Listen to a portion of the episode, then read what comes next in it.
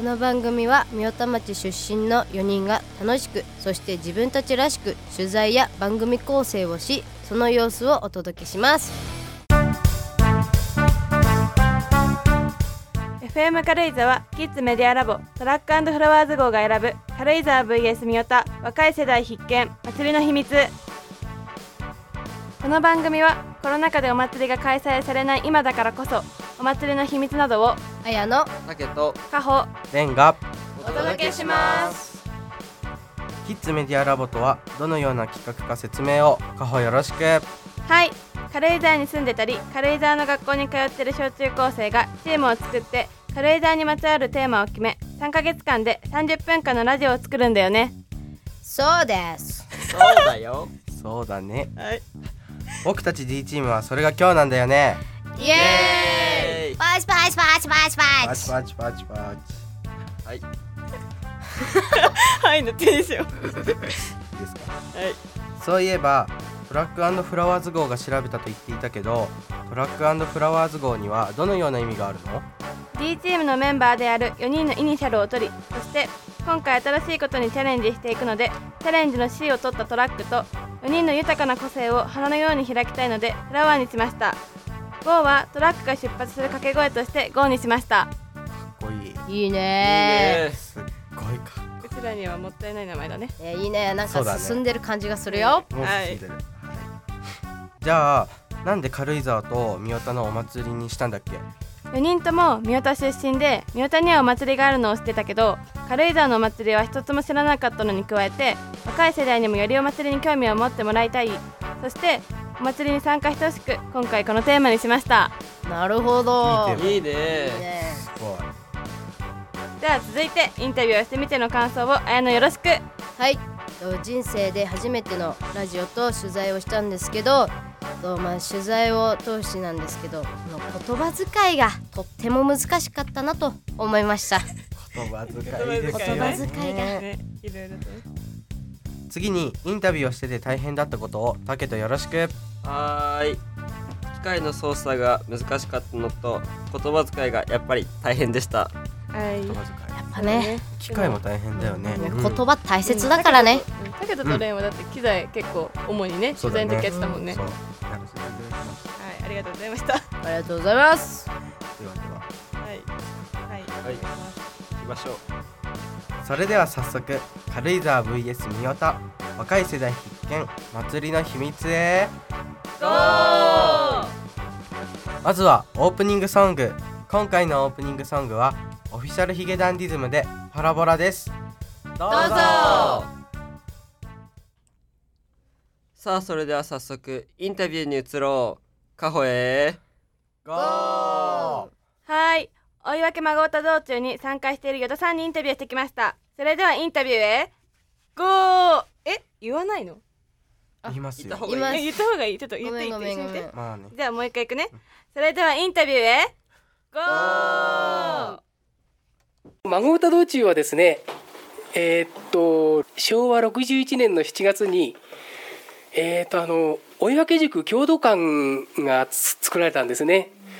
でそれを記念してあの町にせっかく作っていただいたんで、えー、追分でも恩返しをしようということであのお祭りを始めたということですね。そうですね。やっぱり何といってもあの行列ですかね。時代の仮装をした行列ですかね、えー、560人でこう列を作ってるんですけどもね。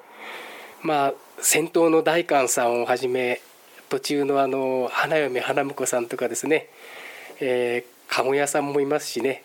飴売りそれから金魚売り瓦版もいますしね。あのーそんな感じで南京玉すだれもやありますしね。はい。ああ楽しくやってますね。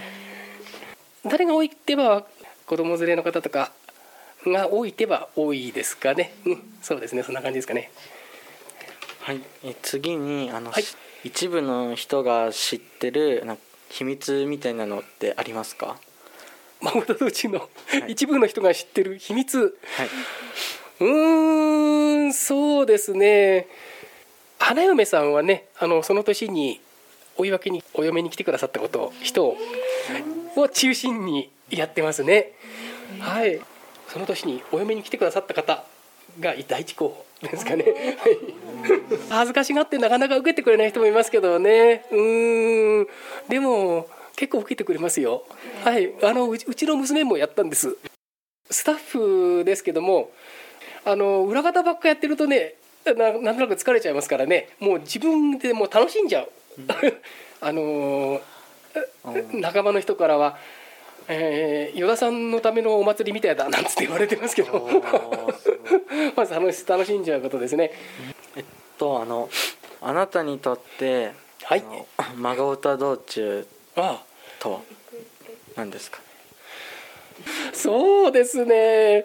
やっぱり地域の活性化が一番の目的ですね。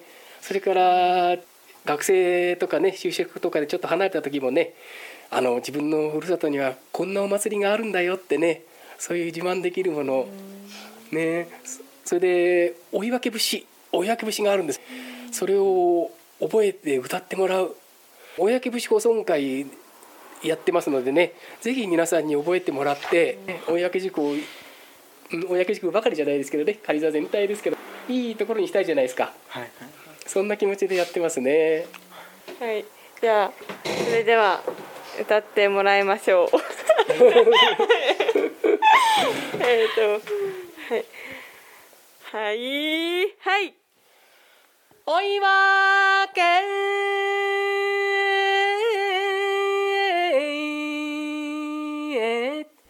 さんはインタビューを依頼した時から優しい人だったね。与田さんには歌も歌ってもらったけど聞いてみて綾乃どうだった？えっと人生で初めて聞いたんだけどもう出だしを聞いた瞬間もう鳥肌がブワーってきてもうびっくりした。そうだよね。みんな歌い終わった後のみんなの顔見たらみんな目が点だった。うんよね。すごかった。すごかったよね。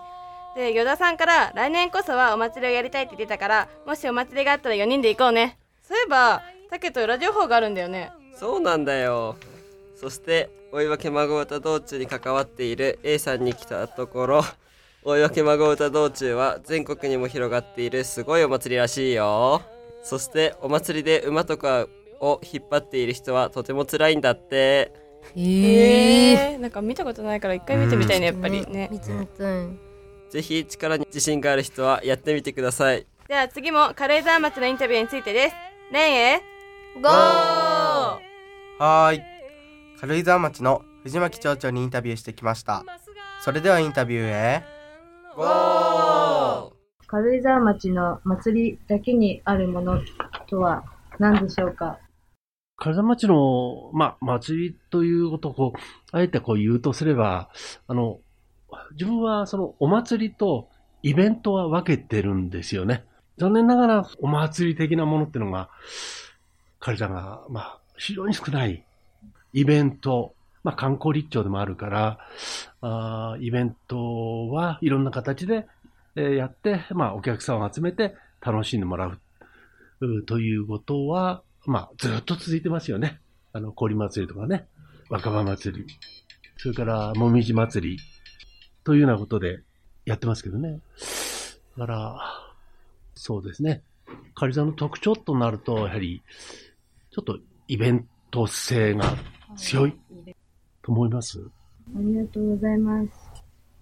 じゃあ続いてその軽井沢町にはお祭りが少ないと思うんですけどその少ない中でのお祭りあイベントの特徴や魅力を教えていただけますか、一番あの、街で、あの、古、古く伝統的なっていうと、あの、あれかな、あの、熊野皇太神社の峠にある熊野皇太神社の、おまあ、例大祭っていう、まあ、神社での、まあ、こう伝わってるもの、えーそれが古いのかなって。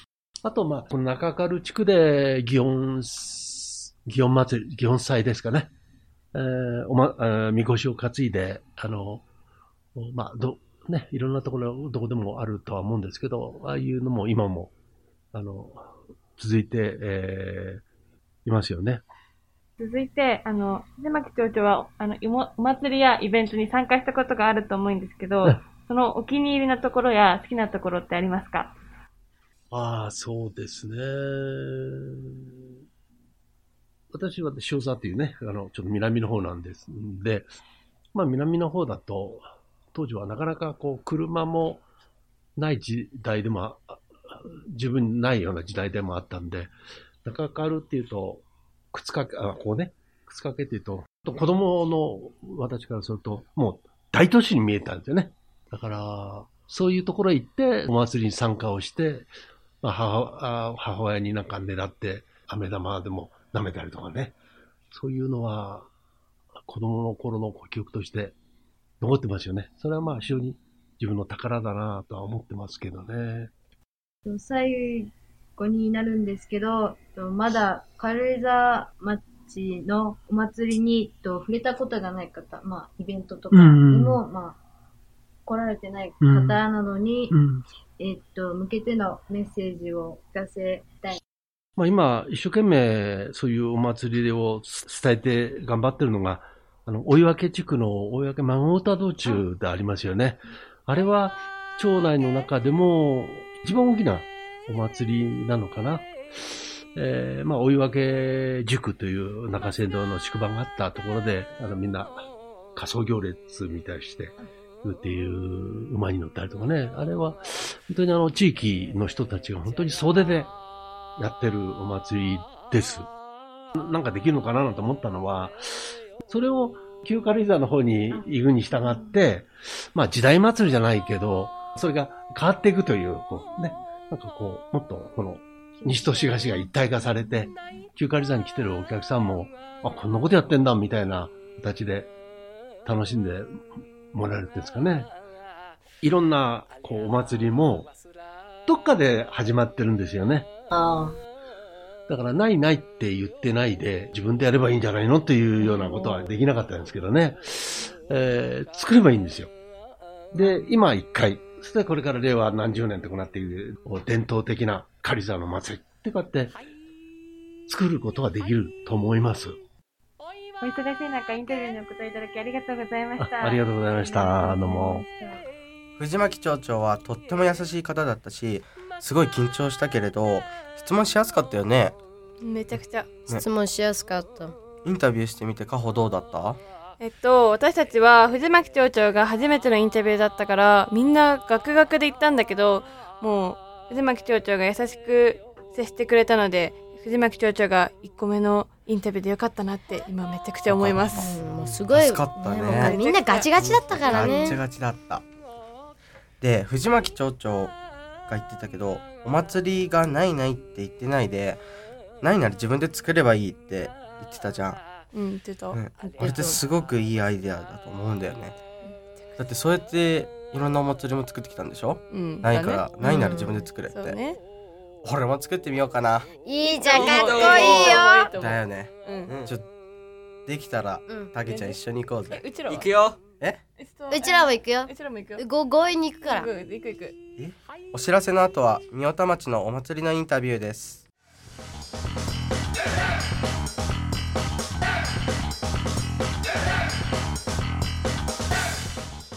の番組は綾野、竹とかほ。レンが軽井沢と三代田のお祭りについて放送します。ぜひコロナ禍が明けたら友達や家族と行ってみてください。さあそれではインタビューへ行きましょう。竹とへおー。はーい。次は龍の舞保存会の黒沢さんにインタビューしてきました。それではインタビューへ。ゴーはじめに龍神祭りの歴史を教えてくださいとなぜ龍神祭りという祭りができたのかっていうことを教えていただきたいです。はい。えっ、と、最初、龍神祭りというのは、えっと三代田町の祇園のところに、えー仮装大会みたいなのがあって、そこへ、あの、龍を作った人たちが出て、それからこう、あ、あの、龍をモチーフにしたお祭りの方がいいんじゃないかっていうので、えー、龍神祭りっていうのができたっていうのが始まりです。次に、と龍神祭りの注目点や魅力を教えてくれませんか？龍神祭りは3つの会場があってそれぞれの特色というか新楽寺では、えーこう静かな神秘的な龍の舞で、木舞は本当のお祭りみたいな激しい舞だったりして、で、ここの円形広場では、あの、ショーといいますか、その、えー、花火も打ち上がったりして、あの、あの、いろんな見方ができるお祭りなのかなと思います。次に、本当は教えたくない龍神祭りの秘密をぜひ教えてください。そうですね。今から4年、4、5年前にあったんですけれど、天皇陛下がこう、御代田の龍神祭りの龍を見て、あの、今の出てる龍はどこの龍ですかって聞いて、御代田町のですっていうの話があったっていうのがあります。次、なぜこの保存会のに入ったのかを、なんか、龍を教えてもらえますか？はい。初代会長になったのがうちの父親で、その影響で自分も、あの、竜を担いだり、保存会に入るようになりました。次に、と、龍神祭りで楽しみにしていること教えてください。楽しみにしていることは、見に来てくれるお客さんがいっぱいいれば、あの、嬉しいですし、あの、やりがいがあるなと思います。と龍神祭りの準備期間で辛いことなどってありますか？会長としてはそうですね、えー、練習やってる時にこう誰か怪我したりだとか一生懸命やったけど当日出られなかったとかっていう子が出るとやっぱり残念かなって思いますね。最後になるんですけどとあなたにとってのと龍神祭りとは何でしょうか、えーですね、年代を超えた、あの、みんなで集まれる場所、時、えー、ですね。うちの保存会に今顧問、初代会長、うちの親父なんかはもう77とかそのぐらいになりますし、若い子とか、まあ中学生や上から下までの年代の人がこう一緒にあの楽しめるっていうのがいいのかなと思います。最初見た時雰囲気のある方で少しだけこわもてな方だったんですけど話している時すごい祭りに思いを熱い思いを持っている人だなと思いました黒沢さんの取材を龍神の森公園の龍の館でやり取材の後に龍の玉を持たせていただきました。すごくずしっときて玉を持って走れる人がすごいなと思いました。外から龍が見れるのでぜひ来てください。そうだよね、玉なんて私とあの一人一本じゃなくてあで二人で持ったもんね。そうもう持った時はもうびっくりした。想像以上にもうずしってきて、うん、もうすごいと思った。でも私あの持つ前の予想だけどあの玉発泡スチロールだと思ってたから。まあ見た目はねちょっと軽そうだったけどね。見た目以上に、ね、重かった、次も宮田町のインタビューについてです。綾野へゴー！はい。宮田町の小園町長にインタビューをしてきました。それではインタビューへ。ゴー龍神祭りについてどのようなイメージを持っていますか？こう人のつながりっていうのはあのこう維持するまた高めていくのにはすごくいいのかなっていうふうに思いながらあの参加していました。であとうんまあ、竜の舞があってでそれに太鼓が合うわけですよね。故郷という団体が、えー、太鼓をやるんですけれども実は、えー、お客さんの数というのはあの伸び悩んでる。あの今実はすごく難しい場面に来てるんじゃないかなっていうのを感じています。はい。ありがとうございます、はい。はい、竜田町にとって龍神祭りはどのような意味合いを持つか。はい。まあ、それで、えーまあ、作ったお祭りではあるんだけれども、まあ、その各区、ままあ、町には20の区があるんですけれども、まあ、各区の、えー、それぞれの区の中での絆が強まったりとかみんなで集まってくることによってその町全体の一体感っていうのをこう体感するそういうことができるというあの意味合いが強いかなと思います。はい、えー、次に龍神祭りが再開した場合、楽しみにしていることは何ですか？おそうですね、うん、えっと、私が楽しみなのは、まあ、今までやってきたことというよりもその新しい姿をどうやって作っていくのかってことが今楽しみです。ね、来年であれば例えばこれはやるべきだなと思っているのは、えっとえっと、うちの町は今ふるさと大使をお願いしているのは皆さんご存知かなと思うんですけど、えっと、NGT48 の安藤千佳奈さんにお願いしてます。で、まあ、彼女がいますので、まあ、例えばその NGT のちょっとあのあと他に何人か来てもらってあの本当に本格的にステージをやってもらうとかあとうんなんかそれぞれのサークルがただあの踊りを踊ってみたり歌を歌ってみたりってか例えばその、うん、中学校のクラスごと対抗で何かやってみるとか祭りの事前に話題になるようなそういったものをいくつか仕掛けていくことが大事かなと思ってるんです。なので実はその祭りっていうのはその特に若い人のこう町における役割をあの与える与えるって言い方はちょっとおこがましいかもしれないけれどもうん若い人の役割を持ってもらうってことにすごくいい意味で効くんじゃないかなって思ってるんですよね。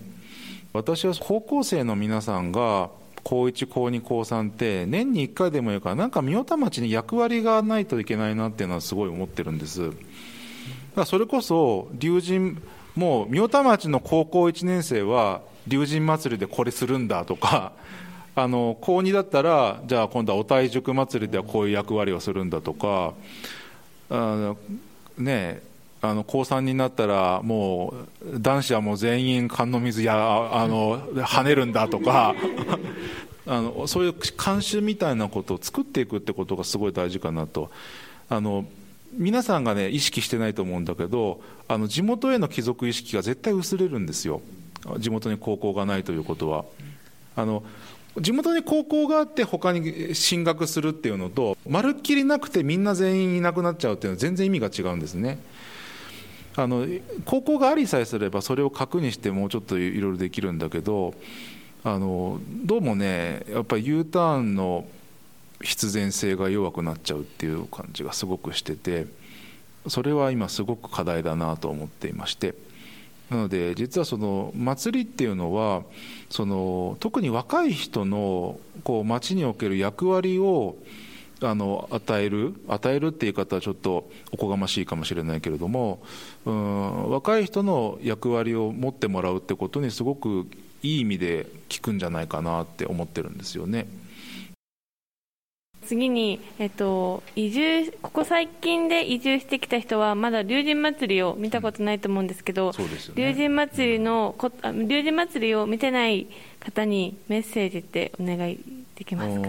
そうですね、まあ、まず一度は見てくださいってことに尽きるんですけど やっぱりなんかな何でも一通り見てもらいたいなっていうのはすごく思ってます。これは祭り全般もそうだしやっぱり祭りがあるってことはその結局この街ってどう成り立ってるのかってことを知るきっかけでもあるからあの祭りっていうのはそういう意味があるんじゃないかなっていうふうに思っていますね。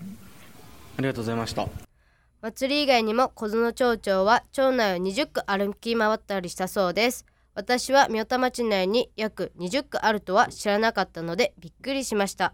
今回の取材で小園町長は新しい風を吹かせるのではと感じました。また三代田愛がとても強い方だと思いました。さあそろそろお時間がやってまいりました。改めて取材にご協力いただいた皆さん。ありがとうございました。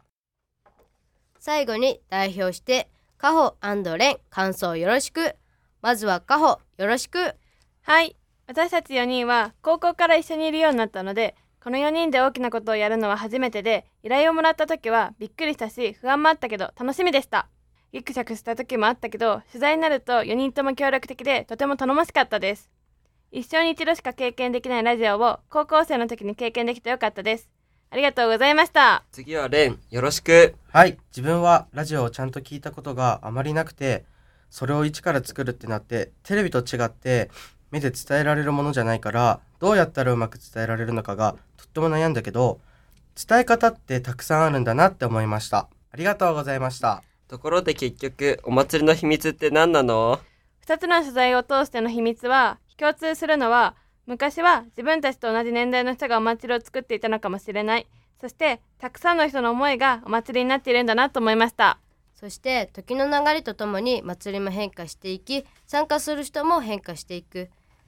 変わらないものを残しつつ、えっと、どんどん新しくものを取り入れると思いました。何事にも始まりがあり自分たちでも新しいものを作っていけるんだなと改めて感じました。次は私たちの舞台だ。僕たちが取材したお祭りは当日たくさんの人で賑やかです。ぜひコロナ禍が明けたら来てみてください。以上綾野竹とカホレンがお送りしました。来月はブレイク・ザ・アイザックで軽井沢ア・マグネット・オブ・ザ・ワールド軽井沢町世界をくっつける町です。久保田利伸の流星のサドルを聞きながらお別れです。来月へ。ゴー